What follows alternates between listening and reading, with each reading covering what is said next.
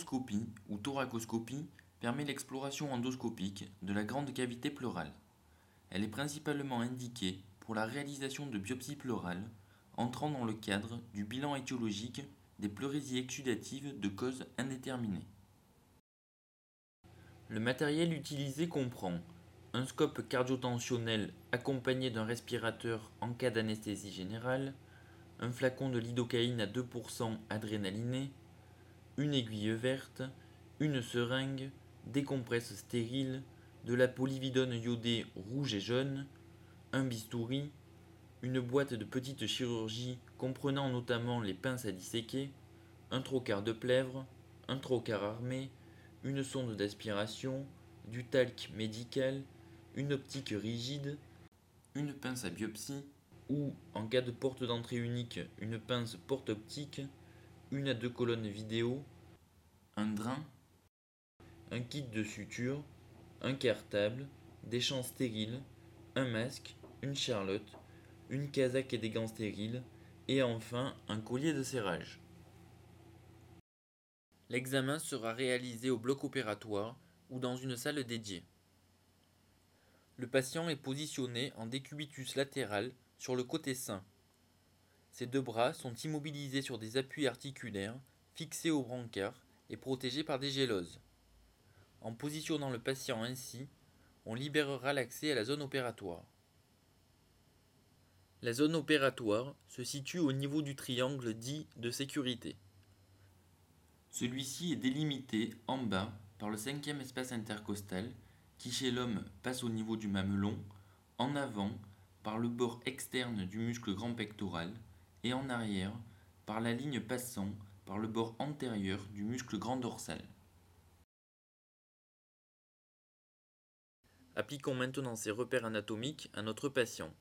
Après avoir tracé la ligne bordant le grand dorsal, on trace la ligne mamelonaire, puis on finit, après avoir repéré le muscle grand pectoral, par tracer la ligne antérieure. La pleuroscopie commence par une désinfection large à la polyvidone iodée. La zone opératoire s'étend du sternum au rachis dorsal et de la clavicule à l'abdomen, en insistant particulièrement sur la région axillaire. Une fois la désinfection réalisée, le ou les opérateurs se revêtissent d'une tenue chirurgicale. Insistons d'ailleurs sur le fait que toute la procédure sera réalisée dans des conditions d'asepsie chirurgicale. Trocars, pinces, optiques et pièces de connexion auront été préalablement stérilisés ou recouverts d'une housse plastifiée stérile, notamment concernant la connexion de l'optique. Les opérateurs disposeront ensuite les champs de manière à ce que seule la zone opératoire reste découverte. Revenons maintenant à notre patient. En cas de légère sédation, l'opérateur procédera à une anesthésie locale du trajet de ponction. L'anesthésie utilise de la lidocaïne adrénalinée à 2%. Avant d'injecter le produit, l'opérateur s'assure de ne pas être dans un vaisseau en tirant sur le piston de la seringue. L'opérateur poursuivra sa progression jusqu'à obtenir dans la seringue du liquide pleural en cas de pleurésie ou de l'air en cas de pneumothorax. Une fois le trajet de ponction anesthésié, l'opérateur commence à l'aide d'un bistouri à inciser le plan cutané. L'opérateur poursuit la procédure en disséquant à la pince le trajet du premier drain. La traversée de la plèvre par la pince à disséquer se traduira par la survenue d'un ressaut.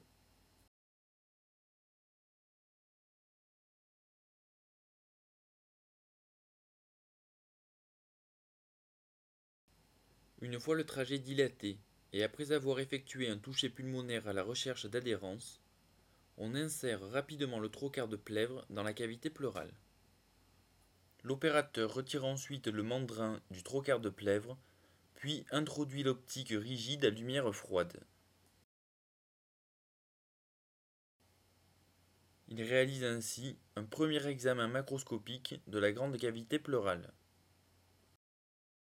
En cas de pleurésie, comme c'est le cas ici, on introduira par le trocard une sonde permettant l'aspiration du liquide pleural. Si on limite l'accès à la grande cavité pleurale à une seule porte d'entrée, l'opérateur pourra réaliser des biopsies en utilisant, comme vous le voyez ici, une pince à biopsie de type porte optique. Une fois la pince introduite dans la grande cavité pleurale, l'opérateur l'ouvrira, puis la refermera sur la lésion à biopsier, et enfin la retirera par la lumière du trocar. En cas de deuxième porte d'entrée, l'opérateur guidera la pince à biopsie insérée dans le deuxième trocar à l'aide de l'optique introduite dans le premier trocar. Vous avez vu sur la séquence précédente des biopsies de la plèvre pariétale à l'emporte-pièce. Cependant, des biopsies plus volumineuses de la plèvre pariétale peuvent être réalisées. On parle alors de biopsie pelante. Les biopsies pleurales pariétales réalisées sous pleuroscopie sont différentes des biopsies pleurales pariétales réalisées à l'aveugle en utilisant une aiguille d'Abrams dont vous en voyez un exemple ici.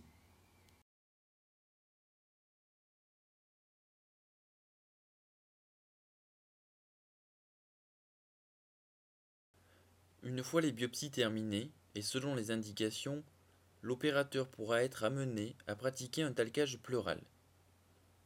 À l'aide d'une pipette insérée par le deuxième trocar et sous contrôle de la vue par l'optique insérée dans le premier trocar, l'opérateur pratiquera un talcage poudrage en exerçant des pressions successives sur la poire à. A noter que la répartition du talc devra être la plus homogène possible de manière à optimiser les chances de succès de la pleurodèse.